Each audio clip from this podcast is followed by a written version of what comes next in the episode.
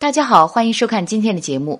宣太后是战国时期秦国的王太后，秦惠文王时被封为芈八子，之后生下嬴稷，也就是日后的秦昭襄王。嬴稷幼年继位，宣太后以太后之位临朝主政。在以她为原型改编的电视剧《芈月传》中，宣太后在朝臣面前自称为朕，引起网友热议。有人质疑，身为太后的芈月为何不自称哀家呢？朕不是皇帝的自称吗？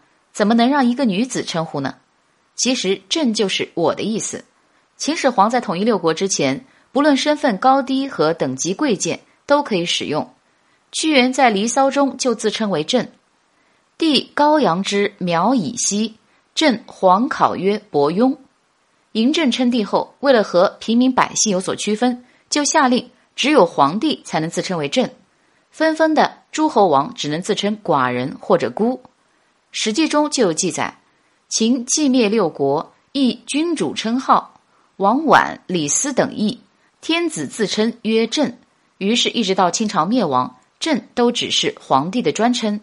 宣太后当时还正处于战国后期，她用朕来称呼自己是符合历史的。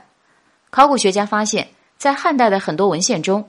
有不少身居高位的女性自称为“朕”的记载，尤其是东汉后期，当时的外戚与宦官专权，朝堂纷争愈演愈烈，登基的皇帝大都年幼，皇太后和太皇太后垂帘听政的现象很常见。《后汉书·皇后记》的开篇就写道：“东京皇统屡绝，权归女主，外立者四帝，临朝者六后，而他们大都以‘朕’自称。”